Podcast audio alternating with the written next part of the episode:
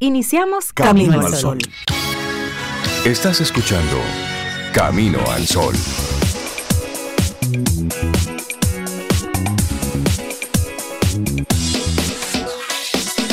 Comienza Camino al Sol. Muy buenos días, bienvenidos a Camino al Sol, es lunes y estamos a cuánto ya? A 14 de agosto, año 2023. Buenos días, Cintia Ortiz, Obeida Ramírez, a todos nuestros amigos y amigas Camino al Sol oyentes. Buen día. ¿Cómo están? ¿Cómo pasaron el fin de semana? Ah, yo la pasé muy bien, Rey. Estoy bien, tranquilita y bueno, con ánimos comenzando esta nueva semana que te vamos a complacer, Rey, en esta semana. ¿En serio? Tu día libre, el miércoles, el día que tú querías. Ahí está. Pues así, la vida así llega. no se vale. Todo llega. Hola, Pero- Cintia. ¿Cómo estás? Pues mira, muy bien con esa, con esa información. Tú sabes que yo no había calculado eso. Yo tampoco. Así que él nos va a creí. regalar el día a todos. Exactamente. Exactamente. Mira es. qué lindo él, mira qué lindo. Buenos días, Sobe, buenos días, Rey, buenos días a ti, Camino al Sol oyente. Feliz lunes, 14 de agosto de 2023. Así es. Tuvimos que llegar a agosto para que yo seteara el 2023 en mi cerebro, Ah, pero ya, ya. lo tienes. eh. Sí, sí, ya, ya, ok. 2023. Ya sí lo escribí bien. Y lo bueno es que estamos ya conectando con todos nuestros amigos Camino al Sol oyentes, así bien tempranito en la mañana, recordándote que a través del 849-785-1110 podemos estar conversando. Es una línea directa, no es un grupo de WhatsApp, es una conversación que tenemos entre tú, Camino al Sol oyente, y nosotros aquí en la cabina. Y por supuesto, siempre agradecidos de que estación 97.7 FM nos, nos da este espacio para nosotros conectar contigo.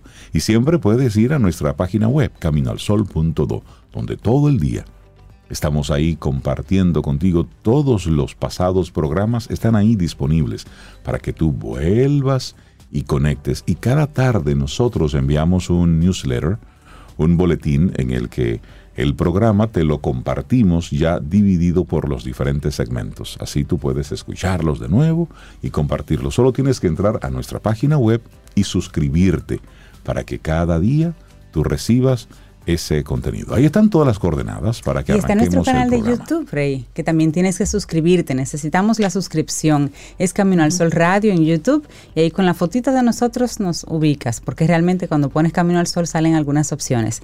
Camino al Sol Radio y ahí vas a ver la cara de Sobe, la cara de Rey, mi cara. Entonces ahí dice, ah, son los chicos, pa, y te suscribes. Sí, ahí tenemos Con diferentes eso nos ayudas bastante. Y, y la- exactamente, Sí, y ahí sí, tenemos sí. entrevistas y seguiremos poniendo otras. Así es, nuestra actitud camino al sol para hoy vamos a compartírtela tempranito, que está relacionada directamente con, con un proceso que ya los chicos van a estar iniciando en los próximos días. Ay, sí. La educación es el proceso que transforma la mente de una persona Así es. en sus diferentes sabores, colores, tiempos. La educación vital es Y en su- importante. y en sus diferentes etapas, porque cada etapa, etapa tiene el aprendizaje para, para ella. Y es bueno como que, que sea así como constante y que, porque al final uno en la escuela dice, ¿para qué me están enseñando esto? Pero al Sí. final después uno se va dando cuenta por qué le fueron enseñando Así ciertos es. temas, ciertas asignaturas. Así Sí, es. es un proceso completito que no para nunca, o no debería. No debería. No se debería. detiene nunca y no es solo académico. Exactamente. Y no es solo académico. La educación es el proceso que transforma la mente de una persona. Y esa es la invitación, es lo que queremos dejar en tu mente en el día de hoy como intención del día. Hoy que es el Día Mundial del Lagarto, el 14 de agosto se le hace un homenaje a un tipo de reptil muy conocido en todo el mundo. Posee más de 3.000 especies y se celebra entonces el Día Mundial del Lagarto. Hay, día, hay un día para todo, ¿eh? O sea, es que Sí, sobre hasta para el lagarto. hasta para digo yo. La imagen de los No reptilianos. sabía que existía un día. Mira, la principal al finalidad lagarto. de esta efeméride es dar a conocer la importancia de las distintas especies de lagarto, así como las amenazas que afronta, tales como el tráfico de fauna. Eh, tú sabes que ese, ese tema uno, hasta que no te toca, tú como que no le prestas mucha atención, pero por ejemplo, en ciudades como la Florida o Miami en sentido Sí. general, tuvieron o son víctimas en este momento de un tráfico importante de, de todo tipo de reptiles que la gente lo tiene como mascotas y luego cuando van creciendo no saben qué hacer con ellos y simplemente entonces lo liberan. ¿Y qué ocurre cuando una fauna no es propia de la zona? Se convierte en una plaga. Así es. Claro. Se convierte en un dolor de cabeza para, para la zona, afectando por supuesto la, la flora y fauna de ese nuevo lugar. Por eso es que el, el objetivo de visibilizar esto en el día de hoy es para ponerle un alto a todas esas tiendas que venden eh, animales exóticos. Sí. Eso hay que ponerle un alto Así ya. es. Así. De hecho, las tiendas de animales hay que ponerle un alto, en sentido general. Algunas curiosidades, por si acaso, como nunca hablamos de esto, de los lagartos, lo estamos tratando hoy, pues hablemos también de curiosidades al respecto. Mira, existen unas 3.000 especies de lagartos, ya lo había dicho Rey, alrededor del mundo, excepto en las regiones polares. Ellos pueden oler gracias al órgano de Jacobson. Es un órgano que permite captar las moléculas en el aire y enviar la información al cerebro. Respiran de manera unidireccional. Algunas especies de lagartos pueden cambiar de color. Y más de 200 especies de lagarto no poseen patas, conocidas como serpientes de cristal o lucio. ¿Ustedes han escuchado hablar de lucio, ilusiones? Es una especie de lagarto que no tiene De cristal. De cristal. Ese me, me gusta ese nombre. Solamente hay dos especies venenosas, el monstruo de Gila y el lagarto moteado mexicano, también conocido como lagarto escorpión, que se ubican en sur de Estados Unidos, algunos países de Centroamérica y en México. Y tienen la capacidad de regenerar su cola. Se la cortan por cualquier situación, es uno de sus mecanismos de defensa. Cuando quiere escapar, suelta la cola y sigue, y la cola se queda se la deja ahí, que para que se entretenga ahí el, Señores. Entretente con la Ah, cola, que yo, que yo me hago otra. El dragón de Komodo es la especie de lagarto más peligrosa del mundo. Se ubica en la isla de Komodo, en Indonesia. Y uno de los mecanismos precisamente que mencionaba Ah, Sobe, porque pueden regenerar su cola, es entregar la cola para entretener a sus enemigos. Te la dejo ahí mientras yo huyo. Agárrame eso ahí, vengo en breve. Y la cola, como se sigue moviendo, pues eh, Claro. sí, Confunde, piensas, confundir. confunden exactamente. Así Día es. del lagarto.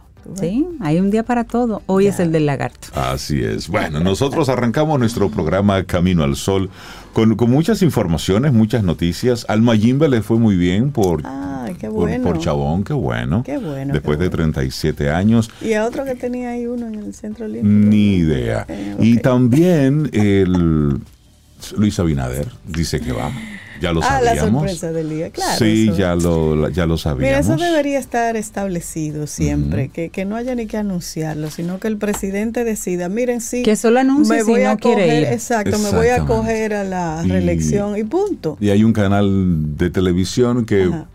presenta a todo el pueblo dominicano a una nueva presentadora Ah, de noticias. Brown. Exacto, eh, Lucy Brown, que desde es de- desde Samaná, porque Brown, ¿dónde está Brown en, eh, en, el, en, en los apellidos dominicanos? ¿Dónde está Brown? a lo mejor en. Samaná o en San Pedro de Yo vi Macorís. estas rubias y digo, O en San Pedro de Macorís, pero esos son La cocolos. trajeron. Exactamente. eh, sí, Sí, porque, rubia, sí, ¿Por qué no llamarla. Lucía Martínez? Exacto. por ejemplo, una más y darle un y darle un tintico, un Sí, sí, sí, tintico, pintarla un chin. porque ya que es artificial, ¿no? Sí. Eso lo aguanta todo, tú le puedes poner un colorcito. Sí, eso me llamó la, la Sí. atención. Pero bueno, de esas cosas estaremos hablando ya Eh. luego en los titulares. Realismo Arrancamos mágico. realismo. Digo, no es específicamente, pero son esas cosas que uno Sí, dice, sí, sí. wow, solo aquí. Ya, Pero que, ya hoy- que lo van a hacer. Sí, Por, por supuesto. Arrancamos nuestro programa con música. Gracias por estar ahí. Para nosotros es importante eh, que la presencia de ustedes y esa, y esa asistencia constante que a través de las diferentes vías ustedes nos muestran, porque ustedes son coproductores de esto que es Camino al Sol. Así es. Mira, y un saludo especial a, a Freddy Frankenberg. Ven por aquí. Saludos. Me gustan los guineos y. Ven por aquí. Un gran abrazo, Freddy. Buenos días. Y esta canción que a mí me encanta de Billy Joel, Your Son, pero esa versión maravillosa que hizo Al Jarreau en un, en un concierto en televisión, en vivo, bellísima. Así iniciamos. Lindo día.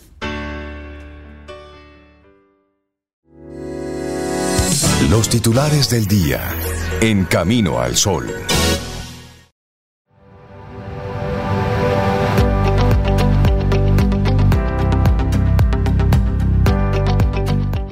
Y hoy ponemos la educación como tema principal aquí en Camino al Sol. Y esta primera frase que te compartimos es de Confucio. Dice, aprender sin pensar es inútil. Pensar sin aprender es peligroso. Ay, cuando le ponen esa palabrita al lado, sí, es peligroso. Nosotros estamos aquí en este Camino al Sol. 7.18 minutos, muchísimas gracias por la sintonía, por conectar con nosotros. Vamos entonces de inmediato a compartirte algunos de los titulares nacionales e internacionales que salen publicados en los distintos medios. De manera sorpresiva y por las redes sociales, el presidente Luis Abinader Corona anunció ayer en la tardecita que se va a repostular en las próximas elecciones presidenciales poniendo fin hacia las especulaciones sobre su futuro político inmediato. En un video que fue difundido por WhatsApp y luego en sus cuentas oficiales, el mandatario escogió la honestidad como el eje central de su mensaje y respuesta a una pregunta retórica de cuál es su motivación para lanzarse al ruedo electoral. Según su apreciación, la honestidad es el valor que le permitió ganar la confianza ciudadana y ha asignado su administración. En tono definitivamente de campaña, refirió lo que a su entender sus logros son sus logros de la presidencia, tales como la vacunación oportuna contra el COVID-19, la reactivación del turismo, el crecimiento económico y la duplicación de las ayudas sociales. ¿Sabes qué? Este creo que es uno de los, de los primeros casos en el que un presidente de la República, esto es un comentario, no espera a que sea un médico que le diga si puede ir. No hace una consulta entre sus conciudadanos si, si puede ir o no. Si no se siente el elegido y o el predestinado. Nosotros hemos tenido una serie de presidentes interesantes. Sí, de verdad. Porque hemos tenido aquellos que se creen el Mesías, que tienen una es decir, los llamados. Los, tienen ese llamado a servir. No, no, no, no, no. Y esto hay que reconocerle a, a nuestro actual presidente, a Luis Abinader. Él es un hombre de carne y hueso, punto, con su familia. Y él reconoce, y esto en el, en el video ayer cuando lo veía, él decía, por encima de mi tranquilidad eh, personal y el de mi familia, porque es que no hay vida, ¿eh? Estar ahí arriba Oh, es no, muy no chévere, pero ahí no hay vida. Eso Es decir, usted elige, usted es presidente o tiene vida. Exacto. No hay vida personal porque es un trabajo de 24/7. Por un tiempo, un por País supuesto. completo en sí. Entonces, esto era como una especie de secreto a voces. Muchos decían, sí, por supuesto, Sí, él claro. va a aprovechar este momentum en el que tiene una buena imagen, tiene una aceptación, un porcentaje importante, una valoración positiva a nivel internacional. ¿Cómo no aprovechar este momento para reelegirse? Eso lo veíamos. Como yo decía ahorita, eso debe ser, como dice Cintia, que usted solo anuncie si no va, Exacto. si no va. Pero entonces ya comienzan Que se por le ahí. permita hasta un segundo periodo Exacto. Ya, consecutivo sin tener que anunciarlo en caso de. Y luego pero nunca jamás. exactamente. Entonces- Como en Estados más. Unidos, a mí me Claro, gusta esa y- modalidad. Hay que darle paso y a otras solamente ideas. un breve comentario a aquellas voces que ya están queriendo poner como un- una especie de pelo en la sopa para hacerlo distinto. Ya están pidiendo que si él va como candidato, él debe entonces tomar una licencia. ¿Qué presidente ha tomado una licencia? Exacto. ¿Y el país cómo funciona con un decir, presidente por sentado de licencia? ¿no? más papita que el No, no, no, no queramos ahora, tú No. sabes. No, no, no. En ningún país del mundo tampoco eso se ve. No. Usted va a la, la reelección, usted se reelige y Lo sigue. que sí me llama la atención que cada presidente, me corrigen si alguno sí. hizo lo contrario, siempre dice cuando está en la oposición que no, que la, Que no va, que no. la reelección, que, Que eso, no. eso no puede ser, Ah. que eso nunca están de acuerdo. Nunca. hasta, que, hasta que llegan. Hasta que llegan y después dicen, ah, pero mira, van cambiando. Es ha pasado siempre. Tú sabes que realmente cuatro años es muy poco tiempo para, para tú poder llevar a cabo un plan. Sí. cuatro años se va muy rápido. Eso que yo digo. Tomarle que- el piso que a lo que es la, la realidad del país cuando tú te sientas ahí, que la conoces, Claro. tomarle el piso, organizarla y ejecutar. Cuatro años realmente es poco tiempo. Claro. Así es que ese Ahora, es el uno disparate de tú lo haces en tres meses. eso Ah, sí. no, no, no, eso es Sí, rápido. es- Sí, es- sí, No, sí. que, eh, Cuando se en cambian esa- de hora y en cosas ese así. primer año, si la gente no le gustó, no estuvo de acuerdo, Automáticamente. bueno, tiene el derecho a votar Por en supuesto. contra. Pero bueno, Sí, eh, así que este es de los primeros titulares. eh, desvelado el, el secreto. Develado el Ah, secreto. ya. Caramba. Y no fue un médico el que dijo. Ah, bueno. Ok. En otra información, el Ministerio de Interior proclama que la meta de la reforma es desterrar la corrupción de la Policía Nacional. El ministro de Interior y Policía, Jesús Vázquez, declaró que la meta de la reforma que lleva a cabo el gobierno en la Policía Nacional es desterrar la corrupción de esa institución y dotar al país del policía que la ciudadanía aspira y desea. Es decir, lo que nosotros queremos es sacar la corrupción de la policía Estamos haciendo todas esas cosas para tener el policía que la ciudadanía aspira y desea. Esto se inscribe dentro de todo el proceso de reforma y transformación de la Policía Nacional, agregó el ministro. Aseguró que el presidente Luis Abinader va cada lunes al cuartel general de la Policía Nacional porque la importancia y le importa la vida de un solo ser humano que pueda perder la vida en un acto delincuencial. Jesús Vázquez Martínez sostiene que un solo robo que se produzca en cualquier punto de la República Dominicana es de preocupación para el primer mandatario de la nación. Bueno, cambiamos de tema. Limber Cruz dice, si no tuviéramos Haití al lado, aquí hubiese problemas con la agricultura. Considera que hay que hacer la producción más eficiente y rentable para los jóvenes dominicanos. El ministro de Agricultura, Limber Cruz, aboga para que los haitianos que trabajan en el sector agrícola sean debidamente regularizados de una actividad económica en la que hace falta mano de obra dominicana. Si nosotros no tuviéramos Haití al lado, aquí hubiese problemas con la agricultura, con la construcción y con los hoteles. Tenemos a los haitianos que para una cosa son buenos y para otra son malos. Yo creo que no, que hay que regularlos, manifestó comentó que una de las llamadas más frecuentes que recibe a diario es la de productores para decirle que están haciendo redadas para llevarse a los haitianos. Eso, eso es una problemática. Entonces, explicó que ha tratado el tema como miembro de la Comisión de Migración, lo que le ha llevado a recibir críticas por tener posturas firmes. En la comisión se le ha respondido que se debe regularizar una medida en la que el sector bananero ya se ha encaminado con la emisión de un carnet con código QR que permite a los trabajadores inmigrantes transitar identificados en las fincas de banano. Puntualizó que esta medida sería efectiva en todos los subsectores, pero precisó que es un procedimiento complejo. En Haití, palabras textuales, en Haití, con el dominio de las bandas, no hay instituciones que puedan dar un documento a los haitianos, un pasaporte o una identidad. Entonces, aquí vienen ellos con cualquier nombre y eso, para tú regularizarlo, es un problema. Reconoció que el tema resulta apremiante en la medida en la que los jóvenes expresan más desinterés por las labores del campo, agudizando la falta de un relevo generacional. Entiende, finalmente, que es una de las razones por las cuales hay que eficientizar la producción y hacerla rentable, y entender que la agricultura bien manejada requiere atención, ya que los factores climáticos la hacen de alto riesgo, esto acompañado de una mejora de sus condiciones de vida que los incentive a quedarse en el campo. Hablamos de los jóvenes dominicanos. Así es. Bueno, cambiamos de tema.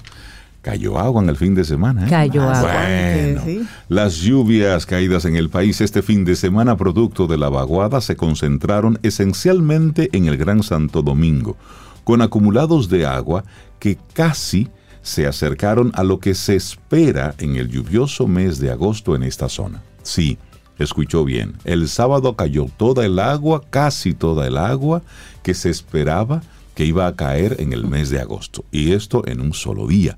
Así lo explicó el predictor de la Oficina Nacional de Meteorología, José Medina, al estimar que el promedio que debe caer en agosto en el Gran Santo Domingo es de 173 milímetros de agua. Sin embargo, en un espacio de unas tres horas, la estación de Arroyo Hondo Viejo registró 100 milímetros la tarde de este sábado. Le repito los números para que lo capte. Se esperaba para el mes de agosto 173 y solo el sábado en tres horas cayeron 100. Es decir, fue agua. Otras estaciones meteorológicas ubicadas en Paraíso, Lagustina, en Sánchez Paraíso, el municipio Santo Domingo Este en el Aeropuerto Internacional de las Américas registraron acumulados de 71.1 milímetros, 68.9, 67.8, 67.1 y 66.8 respectivamente. Agosto es un mes muy lluvioso. 173 milímetros es el promedio mensual, pero puede caer más o puede caer menos. Pero este sábado cayó mucha, mucha agua. Así es. Mire, me hago la pregunta con esta noticia. ¿Y cómo que vamos a caber todos aquí? Los préstamos para vehículos acaparan el 16.1% de la cartera de consumo en dos años. El promedio de esta cartera de préstamos para vehículos representa el 16.1% de la cartera de préstamos del sistema financiero tipificados como de consumo. Y eso entre abril del 2021 y el mismo mes en este 2023 y depende de si la unidad es nueva o usada, el tipo de entidad preferida por los clientes para solicitar su financiamiento. Aunque en abril del 2023 los préstamos para vehículos apenas representaban el 3.8% de la cartera de todos los préstamos en el sistema financiero, el total de los créditos es significativo, 62.960.3 millones de pesos. El monto es 36.3% mayor que hace dos años. Los bancos de ahorro y crédito tienen el liderazgo en el caso de préstamos para vehículos usados, de acuerdo con datos suministrados por la Superintendencia de Bancos. Desde abril 2021 hasta la fecha, los bancos de ahorro y crédito se han consolidado en ese segmento. En cambio, los bancos múltiples son el tipo de entidad que más contrajo su participación durante los dos años indicados el segmento de vehículos usados. La torta se invierte con los vehículos nuevos. Los bancos múltiples se han consolidado en los créditos para este segmento, aumentando su participación en el mercado en un 2%. Y Eso fácil que te prestan para un vehículo. Exactamente. Pero cuando vas Para a un buscar pro- para un proyecto, para un negocio, ahí hay problema. Ahí te la ponen difícil. De verdad, eso es un, eso es un contrasentido. Sí, ¿eh? sí, sí. Bueno, tú sabes que hay un tema ahí de, de riesgo y ellos dicen el Claro. vehículo es lo que me permite a mí Sí, manejar el riesgo, el negocio del otro no. Incentívame Pero para sí, producción. hay que verlo un poquito más allá. Bueno, Pacto por el Agua. Este documento se firma hoy, este pacto. Alcanzar objetivos ambientales básicos como la conservación de las cuencas hidrográficas, la inversión en obras y planes para una gestión de los recursos hídricos de calidad, además de trabajar con las comunidades sobre el valor del líquido, son algunos de los grandes compromisos asumidos en el Pacto Dominicano por el Agua 2021-2036, cuya firma está pautada para hoy. En el Palacio Nacional se firmará específicamente la última de cuatro fases que integran el proceso de trabajo para el pacto, correspondiente a los compromisos que se van a asumir y que servirán como base de solución a los problemas relacionados al líquido. El material comienza con el reconocimiento del agua como un bien de dominio público y patrimonio estratégico de la República Dominicana. El agua bien de dominio público y patrimonio estratégico de República Dominicana, y también se inicia con el impulso de la Ley de Aguas como marco regulatorio para el manejo integrado del líquido. Se recuerda que en la primera fase el gobierno lanzó la iniciativa Compromiso Nacional para el Pacto por el Agua, que abarcó políticas públicas concretas, reformas legislativas y reestructuraciones institucionales cruciales. La segunda etapa consistió en un diagnóstico sobre las condiciones de los recursos hídricos del país, mientras que el punto de partida de la tercera fase abarcó el futuro del agua en la República Dominicana. Hay desafíos, hay muchas cosas, hay que restaurar las cuencas, hay que trabajar, mirar el cambio climático y demás, pero hoy, con más inversión y conservación como elementos clave, se firma el Pacto por el Agua. Eso es una buena información. Bueno, desde tempranas horas de la mañana miles de dominicanos comenzaron a llenar toda la sexta avenida de Nueva York para participar en el desfile dominicano de Nueva York. Este año con un aditivo especial, y es la presencia del presidente de la República, Luis Abinader, quien desde su llegada el viernes a la ciudad de Nueva York participó activamente en todas las actividades que estaban relacionadas con todo esto del desfile. Vistosas comparsas, música, personas bailando en la calle, disfraces y personas vociferando cuatro años más. Hasta allá llegó la campaña. Era parte del ambiente que se sentía en las calles. Los dominicanos desafiaron las altas temperaturas y se posaron niños, adultos, envejecientes y personas en sillas de ruedas con sus banderas tricolor en las manos. El desfile inició a las 2 de la tarde, una hora después de lo esperado, y contó con la presencia de artistas y de personalidades de la República Dominicana. Eso fue en la ciudad de Nueva York. Ya eso es tradición, ese desfile. de los sí. dominicanos. Y me parece muy, muy atinado el llamado que le hizo el presidente. Vamos a portarnos bien, sí, porque hemos estado un poco estado- indisciplinados sí. en estos días. Sí. Portémonos bien aquí, que esto es una ciudad prestada, no es la nuestra. Por lo tanto, aquí estamos de visita. Portémonos bien. Claro. Mire, una noticia internacional que me llamó la atención. Aliados del presidente de Níger piden a Estados Unidos y a otros que salven su vida. ¿Qué es lo que pasó? Bueno, tras casi tres semanas de apelar a Estados Unidos y a otros aliados para que ayuden a restablecer al presidente de Níger en el poder, amigos y simpatizantes del mandatario elegido democráticamente hacen ahora una súplica más simple salven su vida.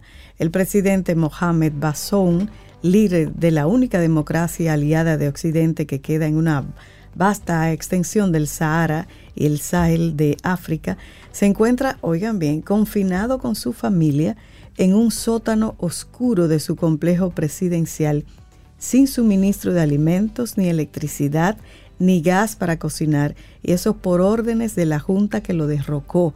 Y eso le dijo a la AP el embajador de Níger en Estados Unidos. O sea, él está en un sótano con su familia. Lo están matando, denunció el embajador. Un colaborador Ah. cercano que sostiene conversaciones telefónicas diarias con el mandatario detenido. Ambos han sido colegas durante tres décadas, desde que el presidente de 63 años era un joven profesor de filosofía, líder del sindicato de maestros y un defensor de la democracia que se destacaba por su elocuencia. El sábado, los captores del presidente permitieron que un médico visitara a la familia por primera vez y llevaron algo de comida. Eso dijo el asesor presidencial a la AP. El asesor, que no estaba autorizado para hacer declaraciones, habló bajo condición de guardar el anonimato y declinó dar detalles. Wow, ¿Sabe qué pena. eso? Sí, sí, sí. Bueno, los muertos en Maui suman 93 hasta el conteo de ayer y las autoridades alertan que lo peor está por venir. Los incendios que han azotado la isla de Maui en Hawái, Estados Unidos, durante la última semana ya han dejado 93 muertos y esto según las últimas cifras publicadas ayer domingo por las autoridades que han alertado de que el proceso de búsqueda de fallecidos está en su etapa inicial y que lo peor está por venir. El jefe del Departamento de Policía de Maui, John Pelletier, afirmó en una rueda de prensa el sábado que el proceso de búsqueda, recuperación e identificación aún se encuentra en su etapa inicial, por lo que el número de muertos aumentará y no está claro dónde terminará. Aunque las autoridades están siendo precavidas a la hora de dar una cifra, el propio Pelletier estimó el pasado jueves que unas mil personas están desaparecidas personas que hasta el momento no habían sido localizadas por sus familiares, una cifra que no se ha vuelto a actualizar. Pelletier estimó que hasta el sábado solo se había podido inspeccionar un 3% del área afectada. Dice, vamos lo más rápido que podemos, pero solo se ha podido llegar al 3%. Eso es lo que se ha buscado con los perros. En la isla hawaiana se encuentran efectivos de búsqueda equipados con perros que intentan encontrar cadáveres entre las cenizas. Pelletier señaló que el calor y la humedad de Maui probablemente están ralentizando el trabajo de los canes, de los perritos. Solo podemos ir tan rápido como el animal pueda ir. También la identificación de los cuerpos encontrados va lenta y hasta el momento solo dos han podido ser identificados, aunque su identidad todavía no se ha hecho público.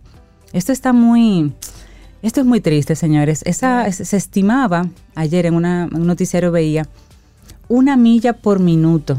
Así es. Una milla por minuto, la La velocidad, En, la que el, en la que el fuego avanzaba. Eso es más rápido de lo que Uf, cualquier persona puede sí. correr. Y compite con lo que tú puedes hacer en un vehículo.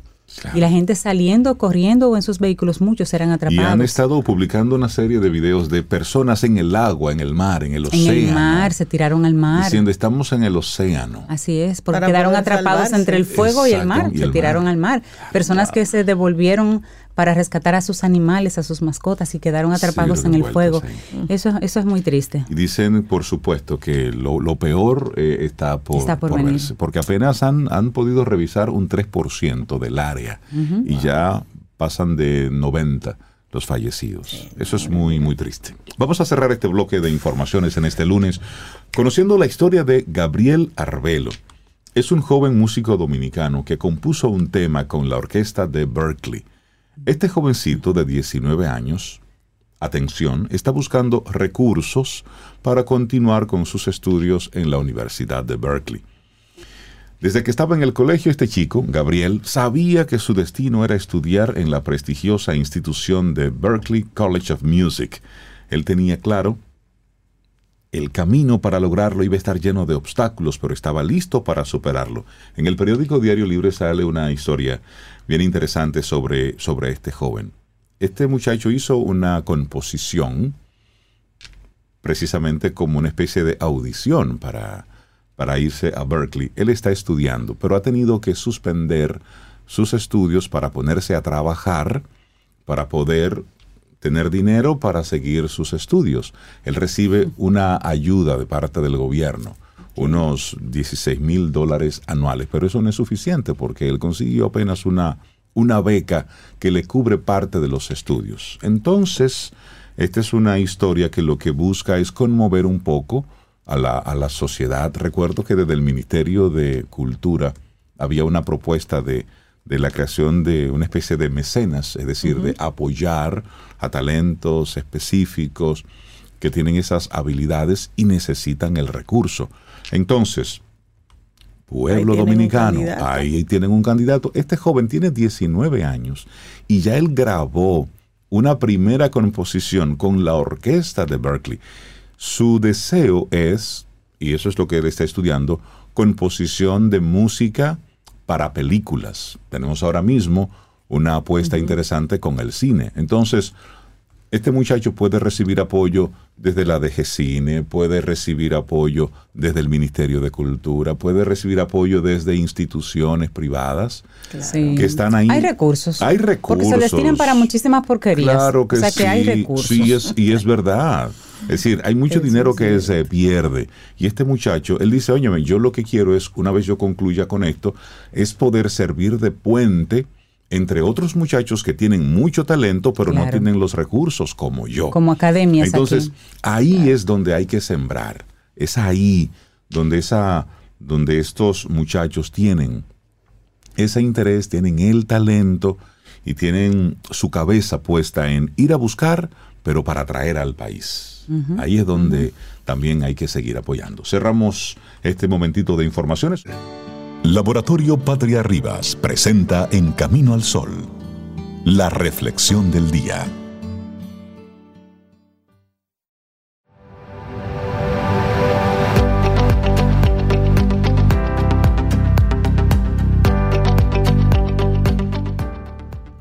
El aprendizaje no es otra cosa que la repetición continua y frecuente. Esta es una frase de Santo Tomás de Aquino. Y seguimos avanzando en este camino al sol. Muchísimas gracias por estar ahí, por conectar con nosotros a través de estación 97.7 FM y también, por supuesto, a través de nuestra página web, caminoalsol.do. Vamos a reflexionar, ¿les parece? Vamos. Re repetición espaciada. Repetición. Repete, repete. Re- conecté tantas eh, ya no cuando decían repetición, repetición instantánea. Instantánea. Eso, entonces, repetición espaciada. Recuerda todo lo que aprendes. Ay, yo necesito eso.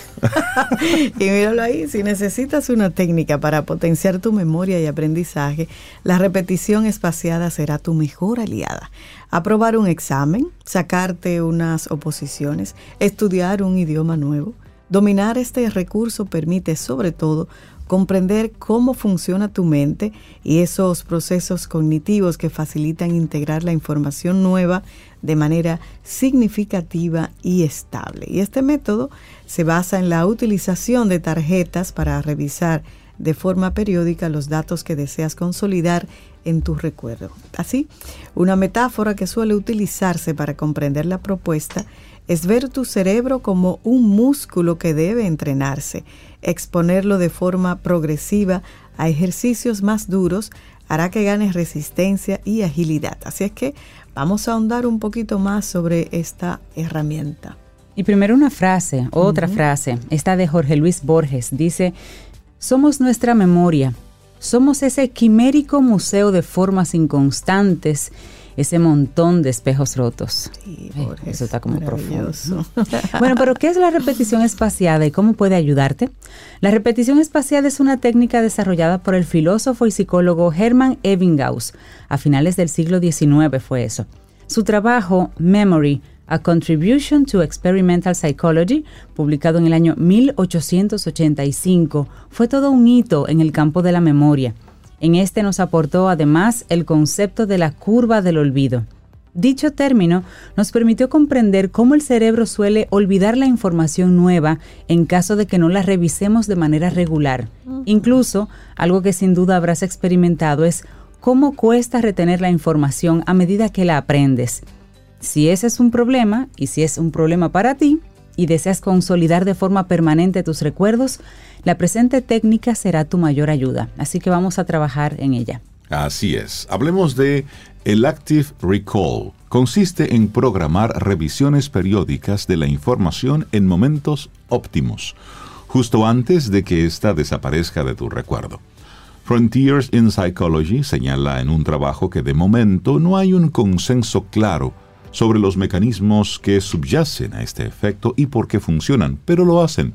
Lo que sí sabemos es que si repasas tus lecciones a intervalos espaciados y crecientes, estarás entrenando tu cerebro para mantener tales, materias, al- tal- tales materiales almacenados.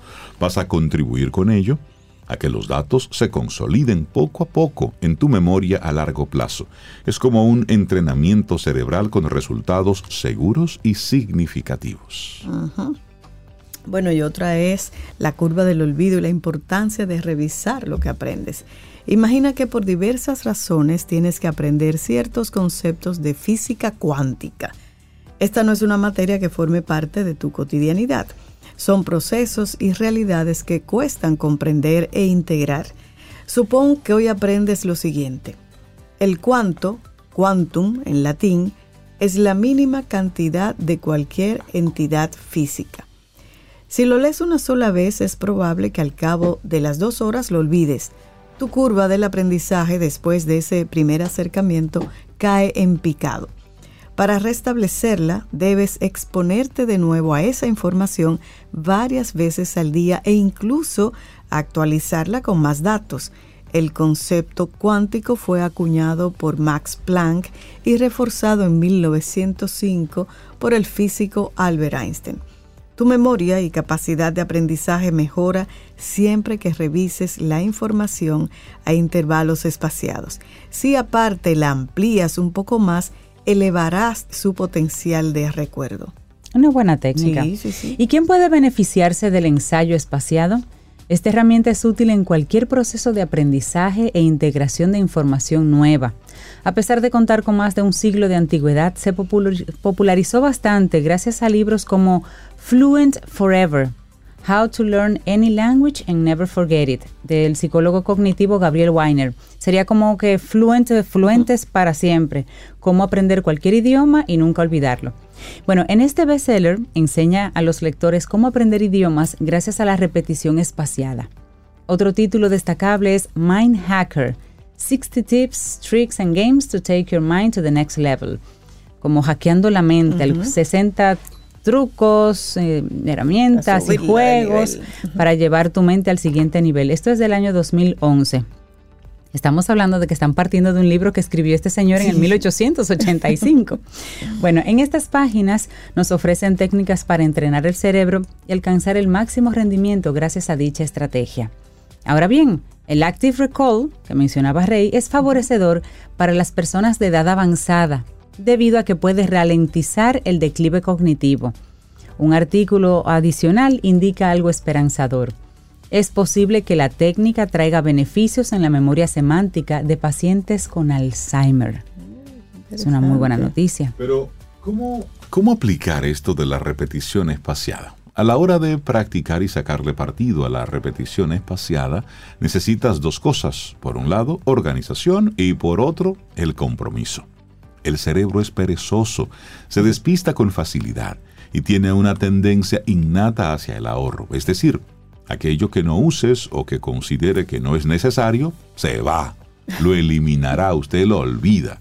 Por tanto, para asentar nuevos aprendizajes debes entrenarlo, fortalecerlo y llevarlo al gimnasio, exponerlo de forma repetida a esos datos que necesitas aprender y recordar, lo fortalecerá y elevará su potencial.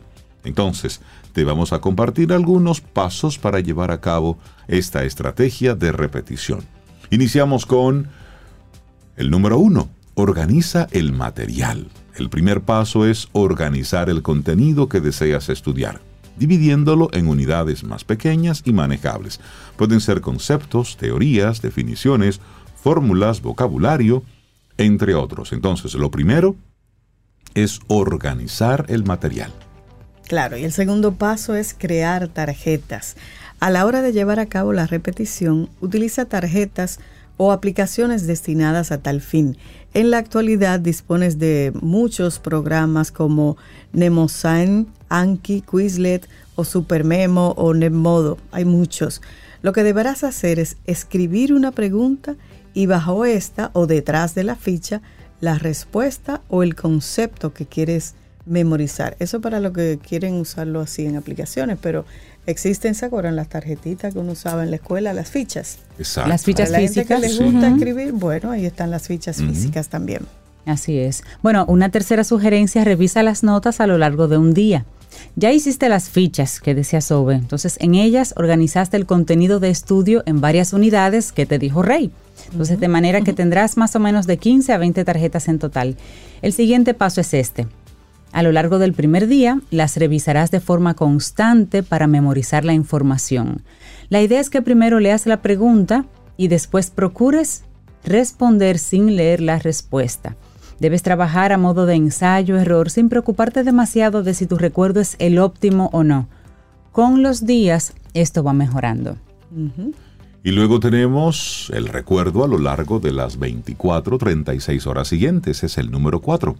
Ha llegado ya el segundo y tercer día después de tu elaboración de las fichas, entonces a lo largo de estas 24 y 36 horas, es necesario que te expongas a sus preguntas sin leer las respuestas. Para ello, lleva las tarjetas siempre contigo y utilízalas en el, en el autobús, en el vehículo, mientras comes, mientras estás haciendo fila en el banco, no importa, en cualquier lugar.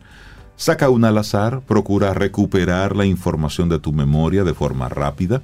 Esfuérzate, visualiza la respuesta en tu mente y da con la definición, la teoría, la fórmula o la palabra clave. Después tú compruebas si acertaste. Mm, Y bueno, aquí viene el quinto paso. A los cuatro días, a los cuatro días, repaso completo. Después de cuatro días es el momento de volver a tus materiales originales y profundizar de nuevo en toda la información. Deja a un lado las fichas y repasa. Esto te servirá para refrescar algunos datos e integrar el aprendizaje de manera más significativa. Es un esfuerzo evidente, pero los resultados son muy positivos. Bueno, y la sexta, una semana después, evalúa el desempeño.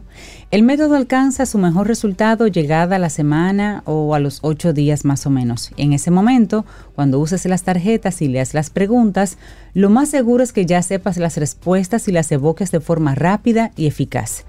Al respecto, una revista, Learning and Instruction, enfatiza en un artículo un dato revelador.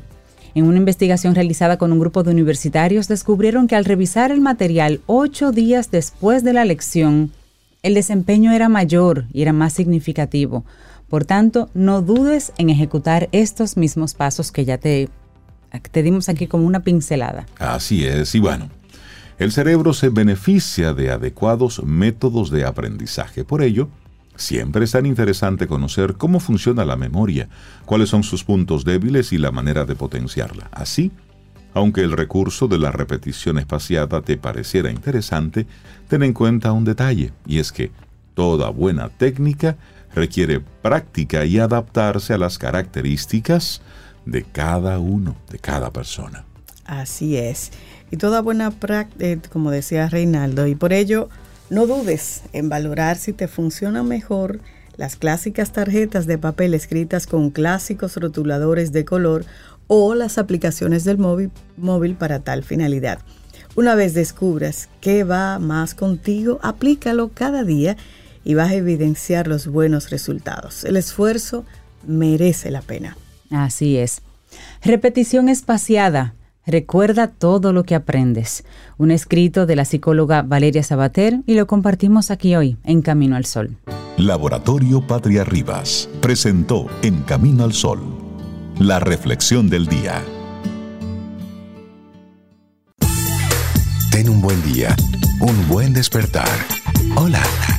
Esto es Camino al Sol. Camino al Sol.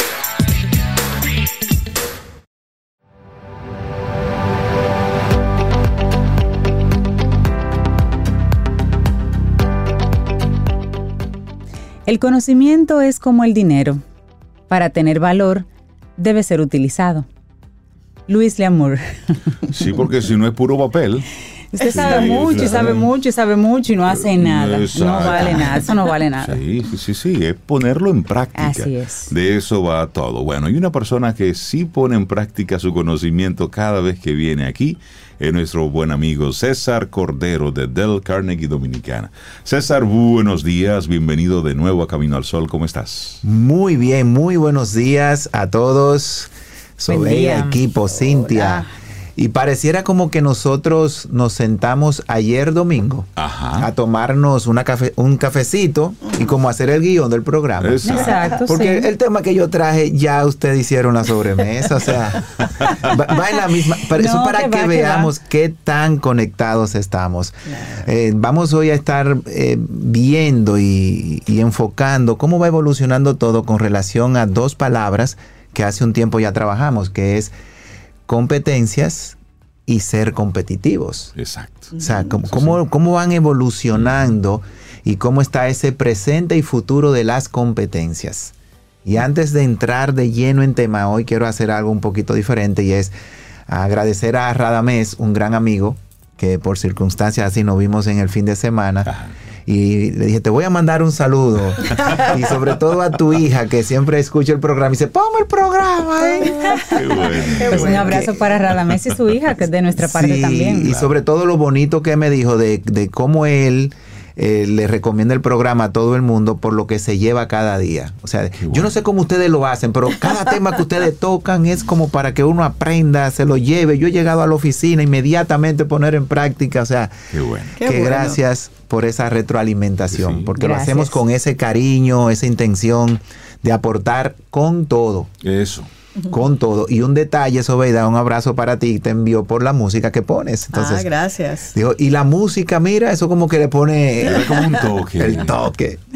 O sea Qué que bueno. comenzando un poco diferente, ese saludo para Radamés. Pues, ¿cuál es el presente y futuro de las competencias? Vamos a, a comenzar recordando un poquito estos términos de competencia y competitividad. Hace un tiempo decíamos que últimamente se está enfocando mucho en ser competitivos.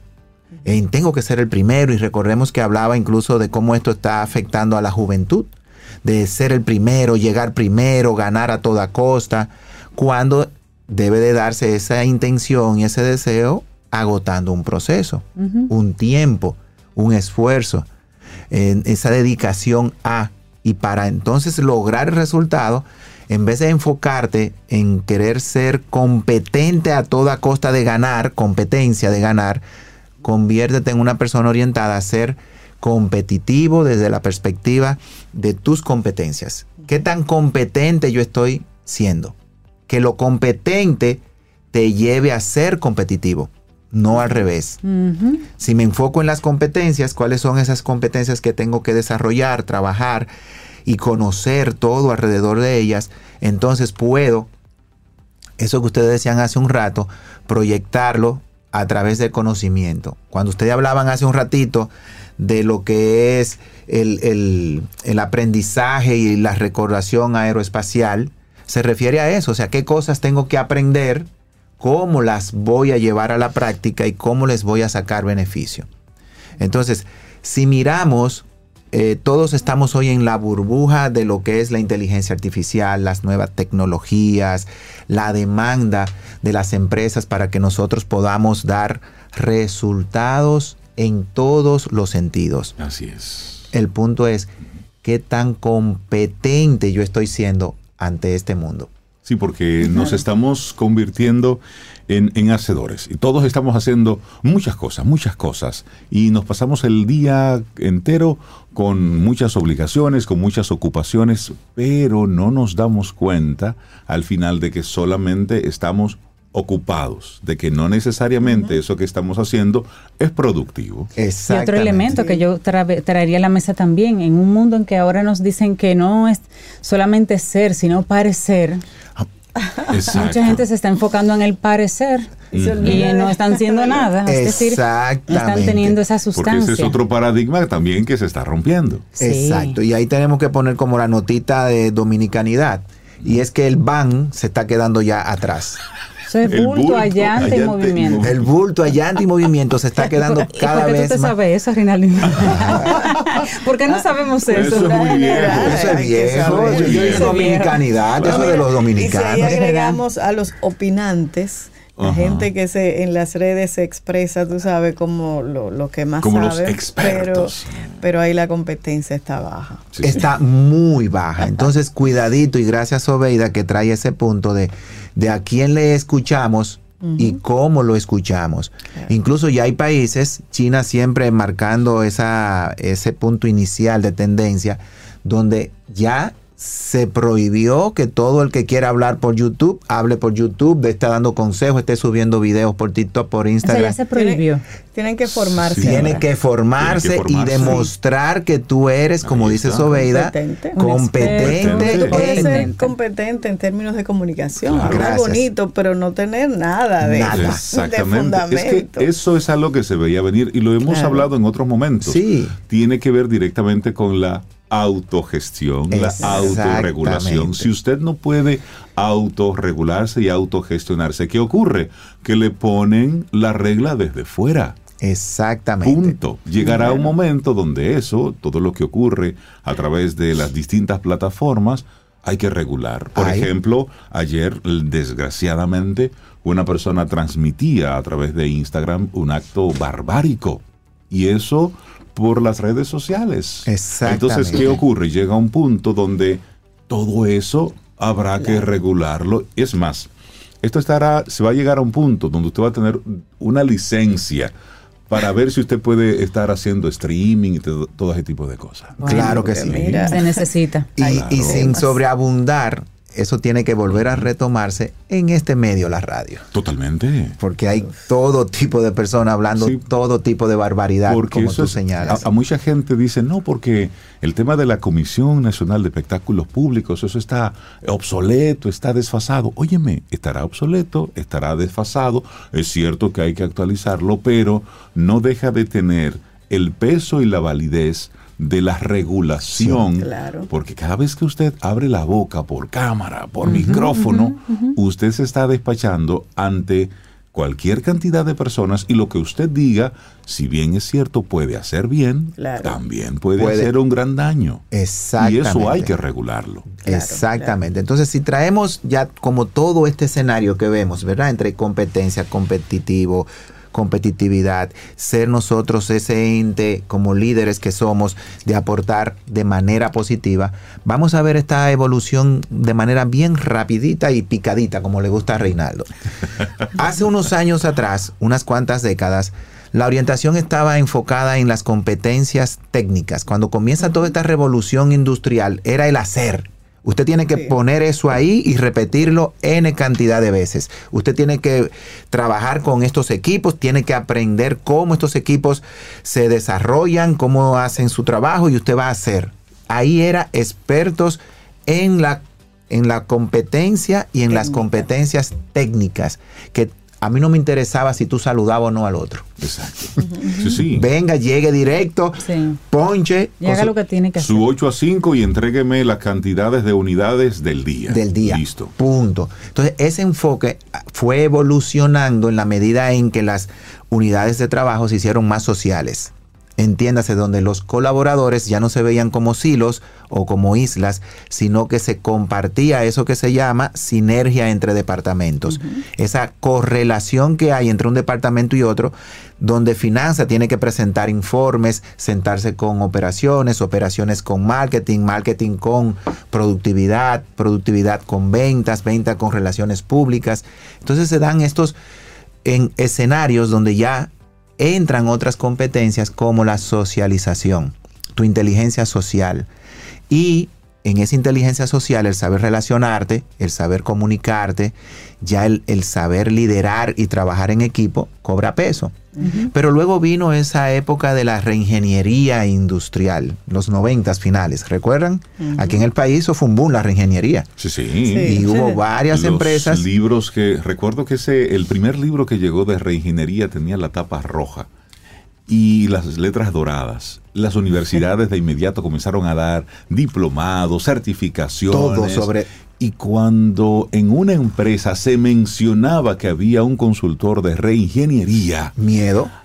Temblor. ay, ay, Claro, ay. porque era ver quiénes estaban siendo competentes y quiénes no. Ver cómo el proceso se podía hacer con menos personas, haciendo más eficiente el proceso en sí Ese era el mismo. temor de la reingeniería. Exacto. Que siempre resultaba que personas quedaban fuera.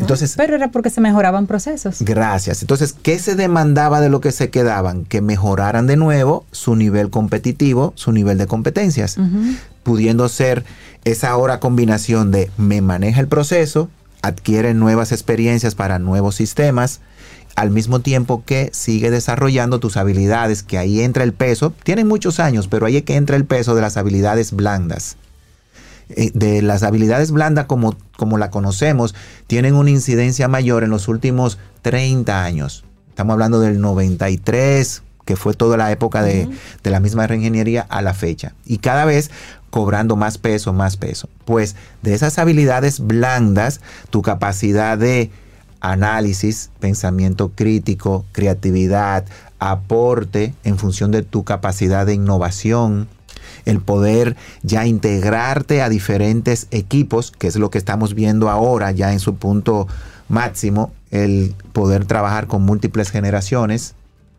Entonces, esas habilidades blandas están evolucionando a lo que yo decía en el último programa, las power skills. Son las habilidades poderosas, que es donde yo combino el manejo de, y uso de nuevas tecnologías con las habilidades blandas. Ahí entra la inteligencia artificial, ahí entra lo que tenemos hoy a nivel de información y manejo de información para saber filtrar. Ya no es solamente el pensamiento crítico, es analítico.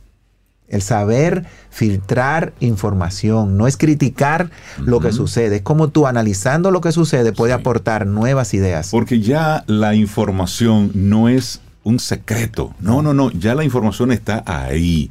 Antes los, los, los líderes tenían con secretismo una serie de informaciones que eran claves para el Porque ha- negocio. Había una frase que era, Sí. tú sabes, la información es, Es poder. poder. Exacto. ¿Y quién quiere soltar el Exactamente. poder? Entonces no Entonces- se compartía. Entonces recuerda que Sí. cuando tú llegabas nuevo a un departamento, pues la información era de cuentagotas, que te Sí. iban dando en la medida que tú necesitabas información. Claro que sí. Pero entonces, ahora, ahora no. Es decir, usted llega y lo primero que tienes es que absorber mucha información para con eso, entonces poder accionar. Ya hay un Mira. tutorial, ya hay una inducción. Exactamente. todo está ahí. Mira, eh, hay una anécdota eh, muy relacionada a eso que tú señalas, y es que había una marca de, de refrescos que su fórmula estaba guardada en una Sí. caja fuerte Y no- en y no Atlanta. viajaba- se la conocían que- dos personas y, y no que no podían viajaban viajar juntas.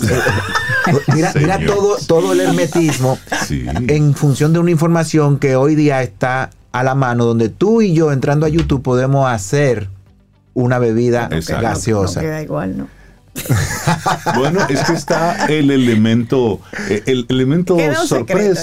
queda Queda un secreto. Sí, secretito. a- ahora, eh, eh, sí, el ingrediente, porque eso es tuyo y eso es lo que es bonito Que- que con el tema de la competencia. Que ojo, esa, e- ese mismo elemento se ha pasado de generación en generación e inclusive cuando nos estaban enseñando a cocinar, nuestras abuelas guardaban para sí Ah, Una parte de la receta. nunca te la dan completa, eso es Ah. trampa. nunca. De- ahora, si aterrizamos todo esto, ¿qué tiene que ver todo esto con nosotros? Que tenemos que cambiar nuestra forma de pensar, vernos como seres competitivos partiendo de nuestras competencias y que las competencias sea lo que marque nuestro punto de partida en la vida personal, social, en tu vida relacional, en lo profesional, no importa si eres emprendedor, director o colaborador en una empresa. Verifica y verifiquemos nuestras competencias. ¿Cómo yo estoy logrando ese balance vida-trabajo y estoy siendo competitivo? Por ejemplo, ¿qué tanta apertura yo tengo a aprender lo básico de otros idiomas? Partiendo del inglés. Toda la información actualizada, aunque existen muchos traductores que tú de inmediato puedes eh, hacerlo incluso en vivo. Ya tú tienes a través en la mano el celular y te va traduciendo en vivo. Yo no sé ruso, yo lo pongo en traducción Exacto, ruso y puedo tener una conversación. Ahora, el que tú puedas traducir eso no te da la competitividad para manejarte en el idioma. Exacto. Entonces, procura ir un poquito más allá y ver cuáles son esas competencias que necesitas desarrollar. Comunicación, trabajo en equipo. Pero cuando hablamos de comunicación, ya no es la comunicación de hablar en público y hablar bonito, como decía Sobeida. Ser asertivo. Es cómo esa momento. comunicación yo la desarrollo con asertividad, Claro. con efectividad en función de objetivos. Esos objetivos pueden ser para informar, para convencer, para vender una idea, para procurar el empoderamiento, para delegar. O sea, la comunicación para delegar no es la misma que para motivar al equipo Claro.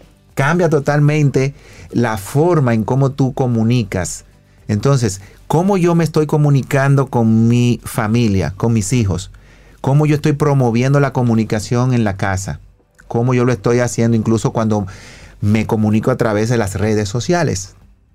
¿En qué forma yo estoy comunicando? ¿Estoy vendiendo realmente que yo soy una persona competente o solamente estoy hablando cháchara, ¿qué dice Reinaldo? Eh, sí, sí, caballá. Ahorita mencionaba, Sí, sí. César, para mí una de las competencias como importantes de ese grupo y es la capacidad de, de aprender. Sí, Para tú ser competente, tú necesitas estar abierto a que tú no te lo sabes todo, porque además el mundo está tan cambiante y tan rápido. y tan rápido que tú necesitas desarrollar esa capacidad de aprendizaje Eh, y de flexibilidad Exactamente. para mantenerte como una persona competente. Exactamente. Yo, por ejemplo, en, en varias ocasiones que en los programas digo, wow, qué bien, el salón completo de personas de diferentes edades y generaciones. Digo yo, wow, qué bien, me tocó un grupo donde todos son millennials. Y se ríen. Ajá. Yo le digo, yo le demuestro en menos de un minuto que todos son millennials. ¿Cómo así? Díganos a ver. Digo, ah, ok, levanten la mano quien tiene un celular y es smartphone. Todos sacan su celular. Digo yo, pues si usted tiene un celular, usted es millennial. Mire cuál es la diferencia. Ajá. Mire cuál es la diferencia. El uso Claro. y aprovechamiento del recurso. Sí, sí. Porque yo soy un millennial obligado, inmigrante, que tiene que usar la tecnología, y el jovencito es un millennial que está en el dominio total de esas herramientas. Y los que vienen por ahí. Mira, Entonces- mira, César, ayer yo fui testigo de algo que me dejó eh, sorprendido de forma muy positiva. Mis dos eh, sobrinos más pequeños, dos de mis sobrinos más pequeños. Él tiene nueve años, ella tiene 12, 11, 12 años. Y me presentaron un cortometraje que hicieron. Él como actor principal, ella como directora de cámara. eh, ella dirigió todo el proceso, guionistas los dos. Ok. Ella lo editó completamente, le puso la música, los titulares, todo. Entonces, y fue un cortometraje de terror. Ok. Sí, óyeme, pero tú en dos minutos, en tres minutos, tú captas la idea y sin palabras, solamente los, los gestos. Y luego que vi eso, yo le comencé a hacer preguntas. ¿Cómo lo hicieron? ¿Cómo lo editaron? ¿Cuál fue la dinámica? Claro. Entonces me iban contando su proceso creativo. Y yo digo, óyeme, 9 y 11 años. sí, pero todo esto mi hermano es muy cercano a la tecnología, trabaja en eso Claro. y los va guiando de, de uso de la herramienta como Claro. tal. Es decir, El no para es qué. el para qué, la herramienta como tal. Pero te digo que yo me, me- me puse a ¿Cómo va pensar, a yo, ser? óyeme, si esos son estos niños de 9 años, de 11 años, con esta habilidad de contarte una ¿Con historia, qué lo hicieron? El móvil. todo con un celular. Sí. Con el mismo celular que filmaron, con ese mismo celular hicieron la edición, lo hicieron todo. Ah, y entonces luego me está contando, no, esta es una serie, este es el primero y vamos a hacer dos más. Es decir, y ahora estamos pensando en cómo vamos a crear la segunda historia.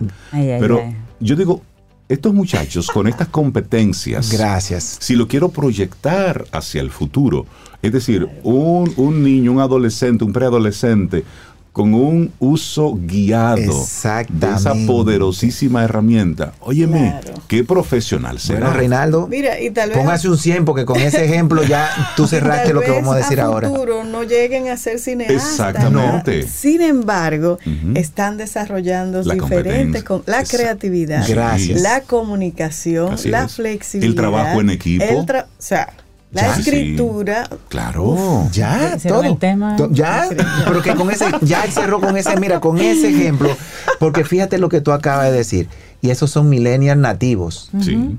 que nacieron en esta tecnología. Entonces, ¿a qué estamos llamados, Camino al Sol oyente? Si usted es de generación X, baby boomer, un poquito más atrás, Ajá. tiene que ponerse con ese mindset, Sí. ese fo- esa forma de Óyeme, pensar. y yo le hice una pregunta al más pequeño. Y yo le dije, ven acá, ¿cómo te surgió? Porque fue al más Ajá. pequeño que le ocurrió la idea. La hermanita lo que hizo fue que lo hizo posible.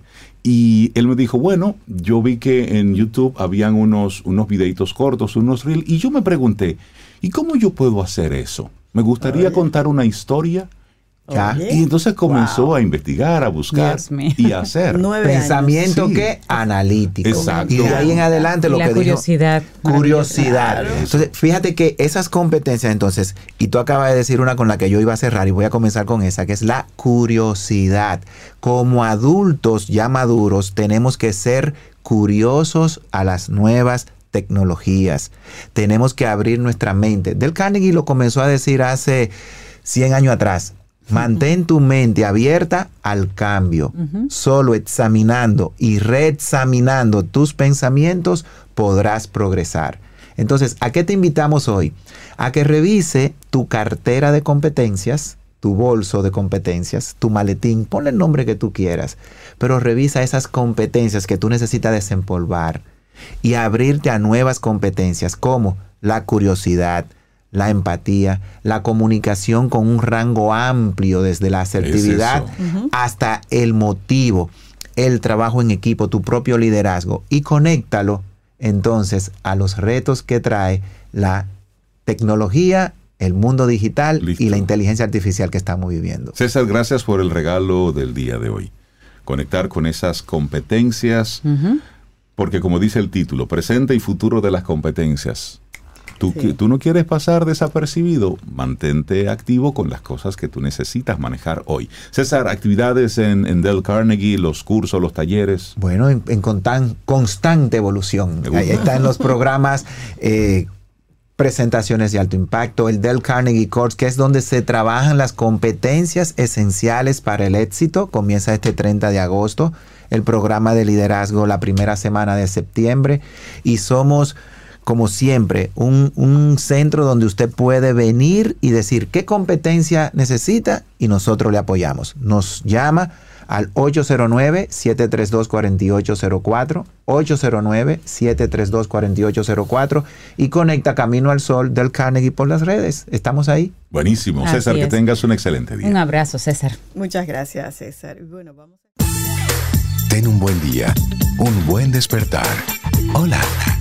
Esto es Camino al Sol. Camino al Sol.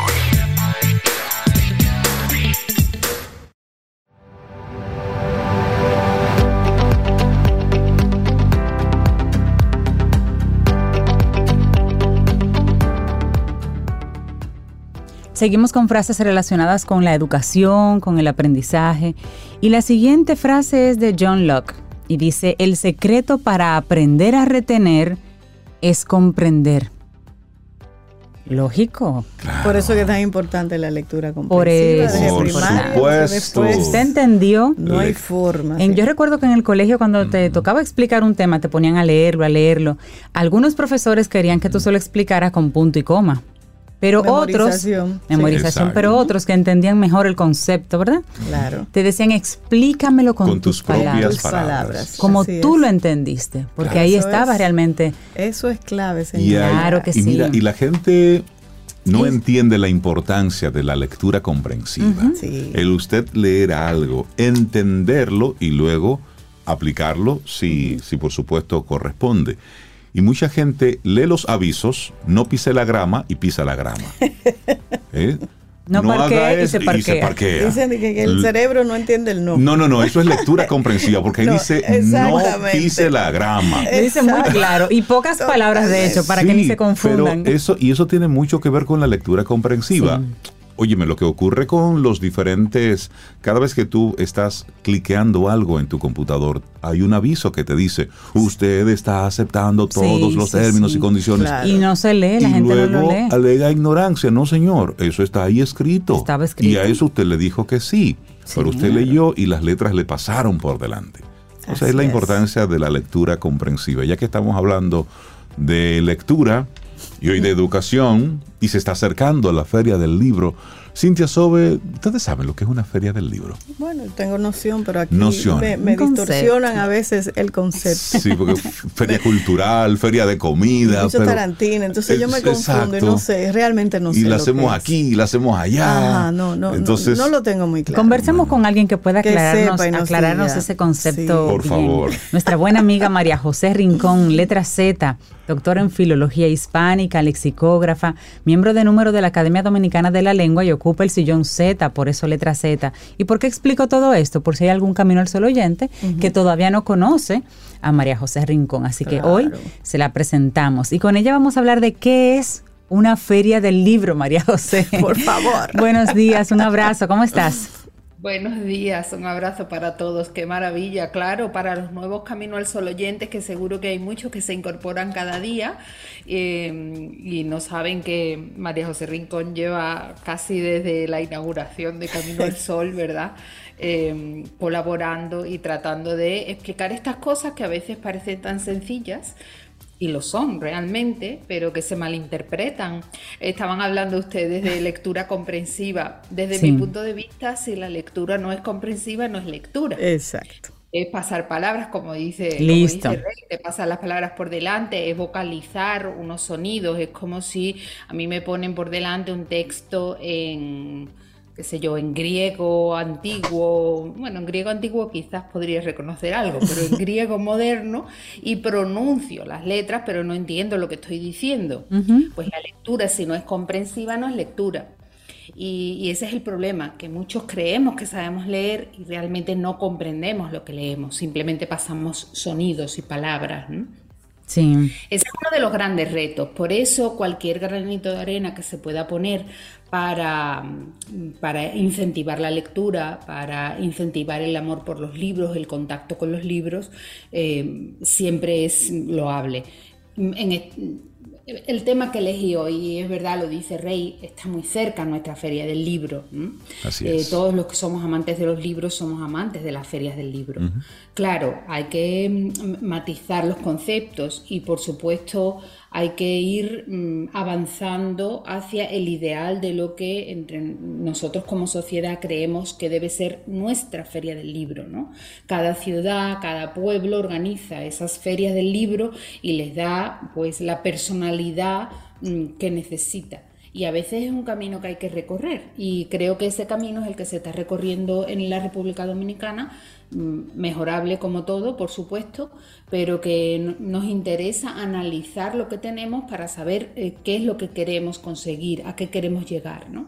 Y todo esto viene al hilo de la Feria del Libro, la Feria Internacional del Libro de Santo Domingo 2023, en su edición 2023, que se va a celebrar a partir de, la semana que viene, del jueves de la próxima semana, y yo me planteé, ¿qué es una feria del libro? Porque a veces repetimos las cosas y- y- y conviene matizar. eh, conviene saber que ferias del libro no hay una sola, que hay muchos tipos de feria del libro, ¿no? Eh, y para que después sepamos analizar y evaluar la que tenemos.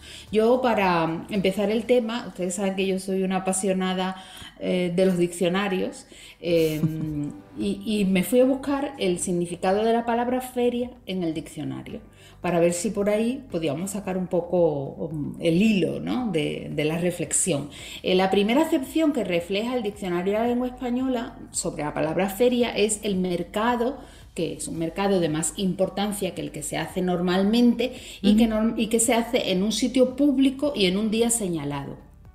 Claro, esa es la acepción más general, la más antigua. Una feria era un mercado un poco más extraordinario que se hacía en un sitio público en un día muy particular, que la gente sabía que ese día había ese mercado. Y de ahí derivó a las fiestas que generalmente se celebraban en esa localidad con ocasión de que era el día del mercado. Por lo tanto, la feria es el mercado, pero también es la fiesta que acompaña a ese mercado. De ahí con otras muchas acepciones, eh, se empezó a usar feria en el sentido que nosotros lo vinculamos con feria del libro, la instalación donde se exhiben un determinado producto. Un producto de un solo ramo. Hay ferias médicas, hay ferias alimentarias, hay ferias tecnológicas y hay ferias del libro. Eh, esa, esa, instalación se construye, se prepara para exponer ese producto y de lo que se trata es de promocionar el producto el producto y de venderlo. En este caso se trata de promocionar libros y de vender libros. Hasta ahí estamos clarísimos. Totalmente. ¿Cómo combinamos la venta del libro, la exhibición del libro con las festividades? Mm, ya va a depender de grados y de gustos, evidentemente. Ahí decía Sobe lo de los tarantines. Claro, la feria siempre tiene que llevar un componente festivo pero hasta dónde vamos a llevar ese componente festivo es donde está eh, la personalidad que nosotros le vamos a dar a nuestra propia feria.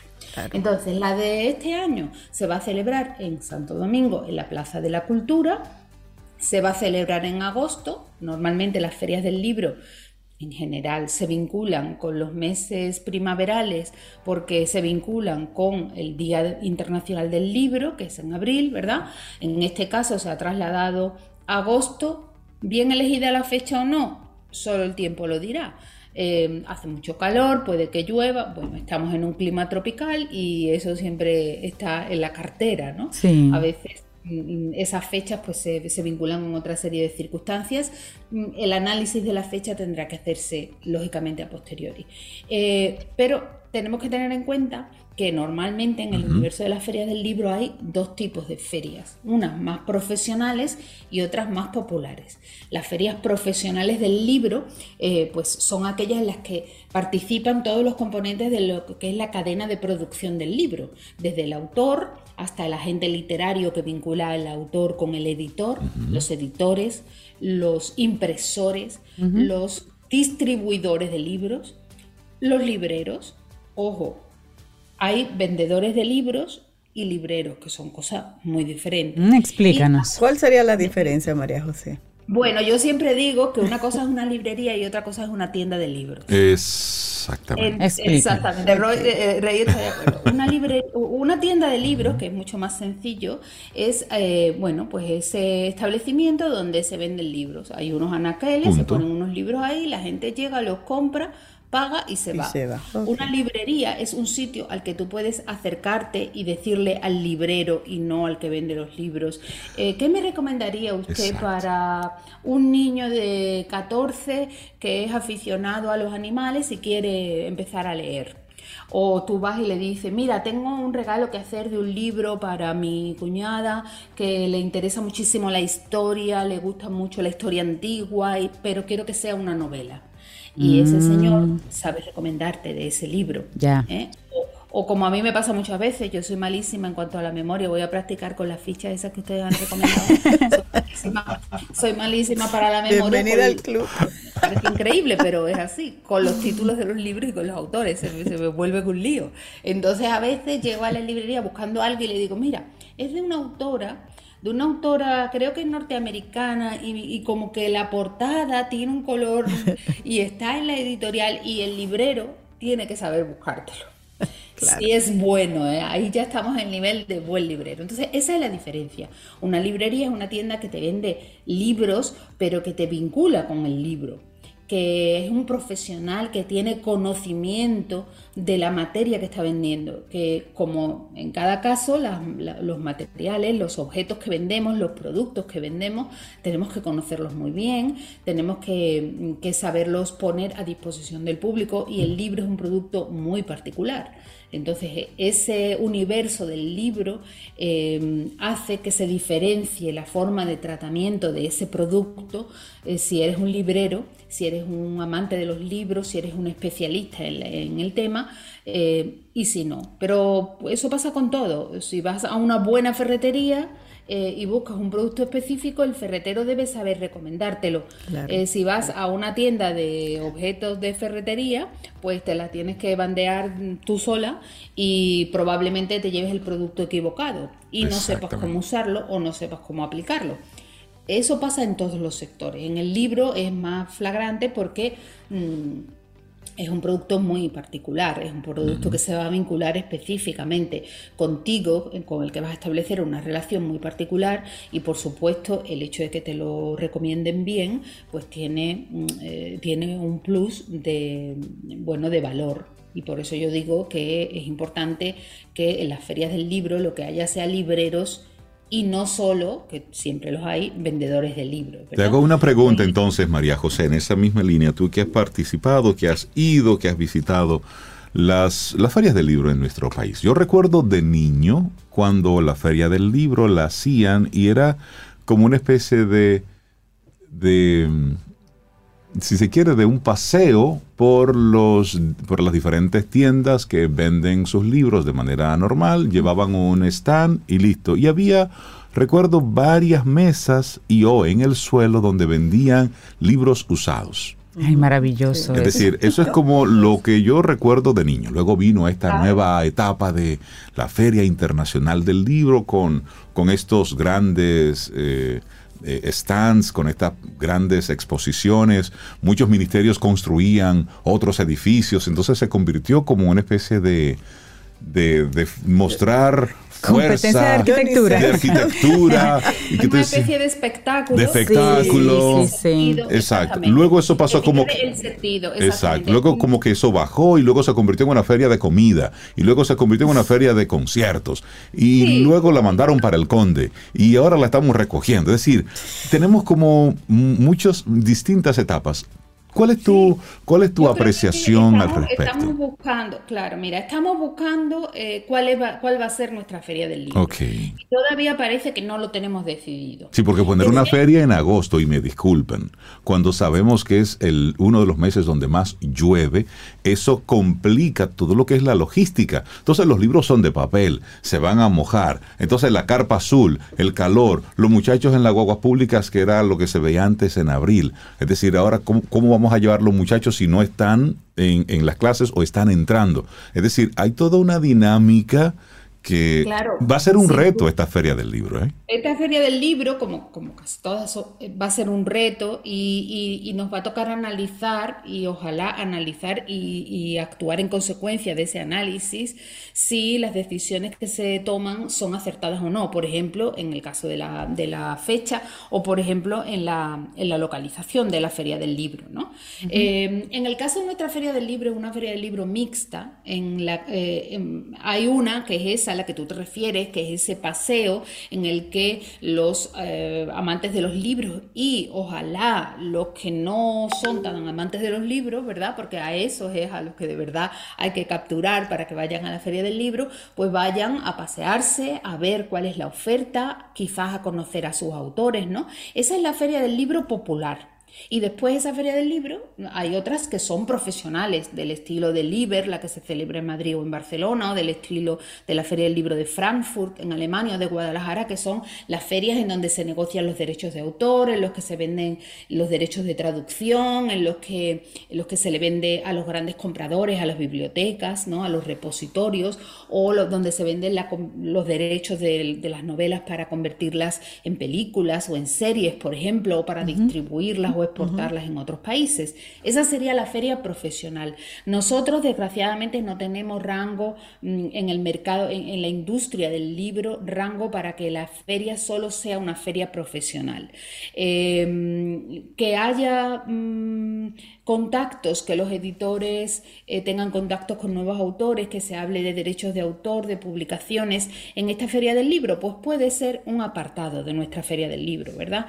Eh, nuestra feria va a combinar esas dos cosas. Nosotros estamos en un país, desgraciadamente duele decirlo, sin librerías y sin libreros, salvo muy honrosas excepciones y muy pocas excepciones. Entonces las ferias del libro son ferias en las que los libreros hacen su stand y venden sus libros. Si no tenemos librerías, es muy complicado que la feria del libro se pueda basar solo en eso. Yo creo que ahí está el principal problema. Eh, tenemos pocas librerías, pocos libreros y por lo tanto no podemos darle una entidad la feria del libro basándonos solo en eso. Hay que rellenarla Estamos con, en, búsqueda todavía. María José, una, Hay que rellenarla con otro tipo de cosas. Eh, eh, con stand de gente que se apunta al carro en ese momento de vender libros, bueno, mientras sea libros, eh, combinarla con la venta de libros usados me parece muy buena idea. En, por ejemplo, hay ferias del libro que son específicas de libros usados y de ocasión. En nuestro caso, pues quizás no hay mm, posibilidad ¿no? de diversificar tanto, pero ¿por qué no? Combinar en una feria del libro lo profesional, lo popular, digamos, y la feria del libro usado o de ocasión me parece extraordinario, porque quizás no tenemos público para mm, tantos tipos de feria, ¿verdad? Y, hasta ahí iríamos, y hasta ahí iríamos bien, pero no podemos perder de vista que el protagonista siempre tiene que ser el libro. Totalmente. María José, una, una curiosidad que me da. Si yo te digo, María José, quiero ir a una feria del libro, qué sé yo, internacional, ¿cuáles serían esas tres ferias referentes que tú me dirías, vete a esa para que tú veas lo que es eso? Bueno, hay, hay muchísimas. Yo siempre le tengo una especial top 3. Sí. Una, una, especial devoción de las populares, ¿no? De las que uno va a ver libros. Le tengo una especial eh, devoción a la Feria del Libro de Madrid porque mm, es multitudinaria y entonces los que leemos, que sabemos que es una actividad muy individual, muy personal, muy privada, eh, de repente que eh, te encuentres con miles, cientos de miles de personas en la calle haciendo lo mismo que tú, que es que le gusta el libro. Que Qué rico. la de Madrid sería una opción. Vamos para Madrid, de seguro. ¿La segunda? La feria, del Libro de Madrid es una feria extraordinaria, se hace en el Parque del Retiro, es una de las avenidas del Parque del Retiro. Hay eh, casetas eh, sin, sin muchas pretensiones, son casetas muy sencillas, en las que lo que hay es... Donde el protagonista es el, libro. ¿Cuál sería tu número dos? ¿Cuál sería el segundo lugar? El, libro y el público. Eh, eh, dos líneas en los dos sentidos, Y, puede haber no me atrevo a equivocarme, pero puede haber 500 casetas. Hay casetas de librerías, hay casetas de editoriales y hay casetas mm, institucionales que no está mal. Pero María José, me voy con María José nos, para nos comparte, nos comparte Braudín, una de nuestras colaboradoras, que una de las mejores ferias del libro a la que ella ha asistido es la feria del libro de Haití. Ajá. Una sorpresa. Interesante. Una sorpresa. Interesante. Yo, por ejemplo, no, no sabía que, que existía y, y, nunca he asistido. Claro. Traigamos eso como un tema para tu próxima visita. Mejores ferias del libro internacional para tener. Ah, pero claro, para que nos expliques un poquito. Y así hablamos extendido y no tan rápido. El próximo mío, que todavía estará la feria del libro. Perfecto. ¿En qué consisten esas buenas ferias del libro que hay? Porque digo, si hay buenas prácticas, oye, no tenemos que inventarnos la vida, aprendamos de ahí. María José Rincón, la gente que quiera conectar contigo y seguirte el rastro, ¿cómo puede hacerlo? Bueno, eh, generalmente estoy en las redes sociales, ustedes lo han dicho, letra Z, arroba letra guion bajo Z en, en, ¿En Instagram en Instagram, en Twitter, ahí en Instagram casi siempre compartimos textos mm, vinculados bueno, con la ortografía, con la literatura y anunciamos los talleres literarios en los que participamos. Y yo voy a estar en la Feria del Libro ¿eh? el mm. sábado, creo que es sábado 26, sábado 26 a las 10 de la mañana, eh, hablando sobre el papel que cumple la academia, las academias de la lengua, ¿no? la Academia Dominicana de la Lengua en, en la sociedad Entonces, Excelente. uno de esos, Qué buen de esos tema. conversatorios, allí estaremos el sábado 26 y con muchísimo gusto a través de las redes sociales para, para lo que quieran. Buenísimo. María José Rincón, cariñosamente letra Z, estuvo aquí con nosotros en Camino al Sol. Para iniciar tu día, Camino al Sol.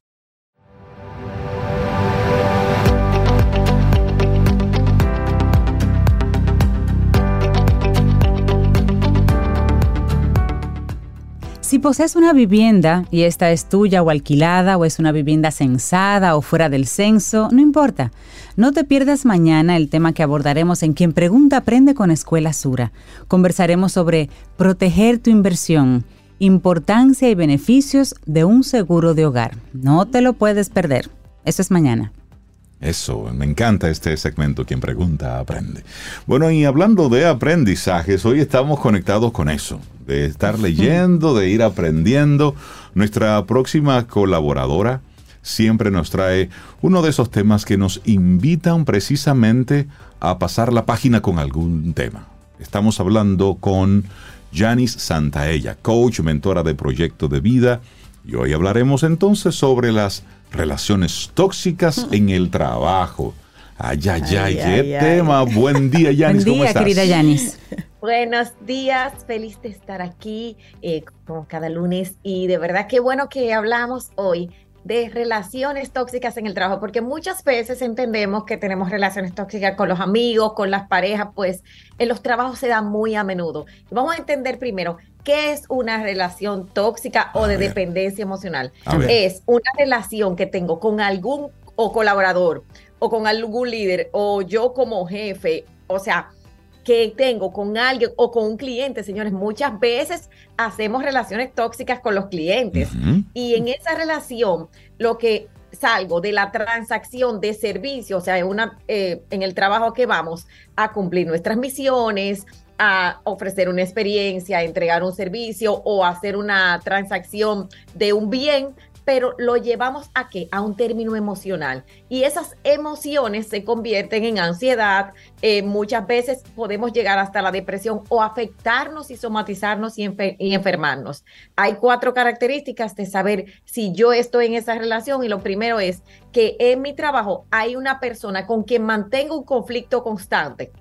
Con esa persona que vivo conflictuando, hay una situación que puede convertirse en tóxica o de dependencia emocional. Segundo, estoy culpando constantemente a alguien. Tercero, siento que tengo que hacer todo por todo el mundo o que la gente tiene, tengo una demanda, mira, es que ese jefe eh, me tiene que hacer tal cosa. Ah, mira, yo hago mi trabajo y tú hasta ahí. O sea, pierdo el tema de los límites y la objetividad. Y por último, mi vida gira alrededor de esa persona y vivo pensando cómo voy a solucionar esto, cómo le voy a servir o llego a una sumisión total o una rebeldía total. ¿Qué quiere decir? Salgo del esquema, objetivos, resultados, trabajo en equipo o me funciona este trabajo no, aporte a un esquema de miedo, culpa, resentimiento, chisme, todos esos procesos crean toxicidad que obviamente nos hacen daño a nosotros y a la organización. Yani, si puede darse el caso que sea que de alguna manera y hasta sin saberlo yo promueva las relaciones tóxicas en el trabajo, es decir, que todo eso que tú dices que yo encuentro donde quiera que voy, es que yo lo llevo o yo lo fomento de alguna forma. Totalmente, porque ¿qué hay detrás de eso? Una herida, una herida de papá o mamá no sanada. Yo estoy llevando a donde ti y es un regalo. Esa persona que te cae mal en el trabajo, que tú conflictúas, mira, señores, yo sé que todo el que me está oyendo en este momento dice, ¿cómo ya dice el regalo? Como con Claro, regalo, sí. para- claro, Como que la de finanzas no me soporta y es un regalo. ¿Cómo así, por ejemplo? Yo tuve una situación hace muchos años, tiene que tener más de 10 años, con un tema, con una, eh, con una eh, jefa de proyecto, líder de proyecto, y yo tenía un tema, y era un tema con mi mamá. Yo no quería, yo lo que quería de ella era la aprobación.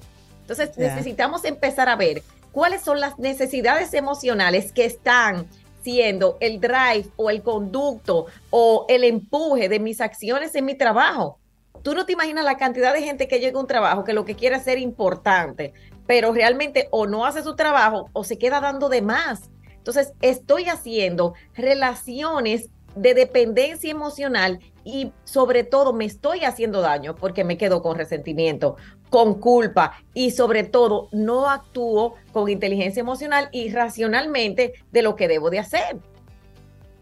Entonces, una persona con heridas, como tú dices, de papá y mamá, una persona con una baja autoestima, va a llevar esa situación eh, eh, al plano profesional, al plano personal, donde quiera que se desenvuelva. ¿Cómo una persona puede darse cuenta de que tal vez esa mochila de esa toxicidad la lleva encima y cómo puede liberarse de ella? Así rápidamente en un 1, 2, 3, Janis.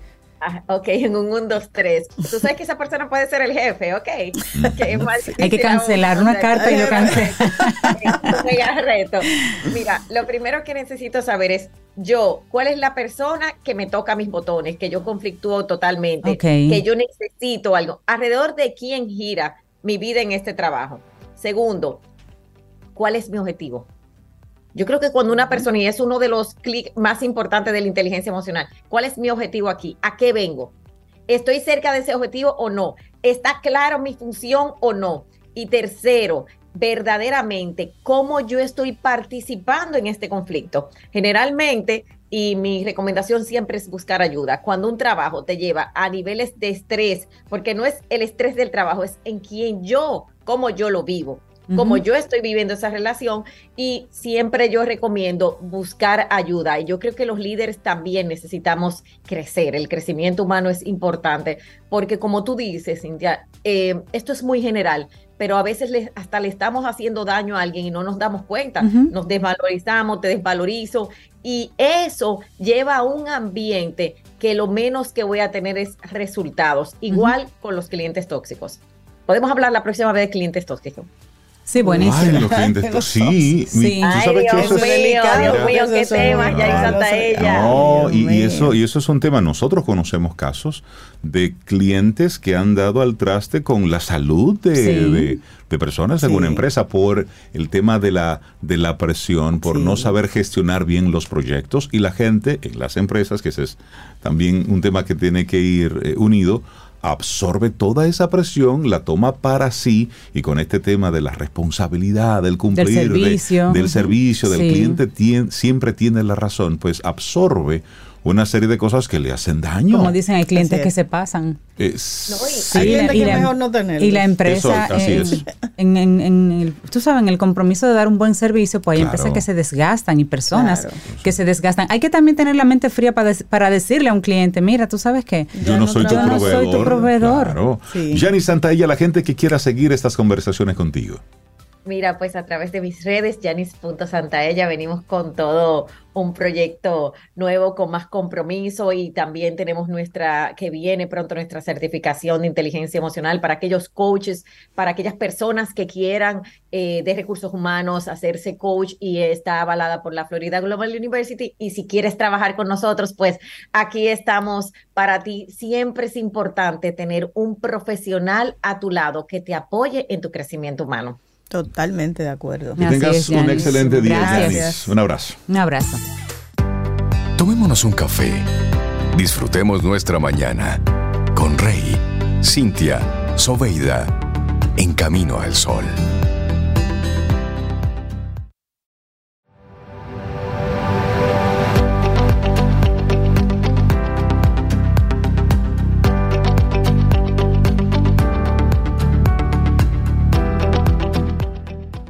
El aprendizaje es un proceso en el que puedes tropezar y caer, pero cada caída es un paso hacia adelante.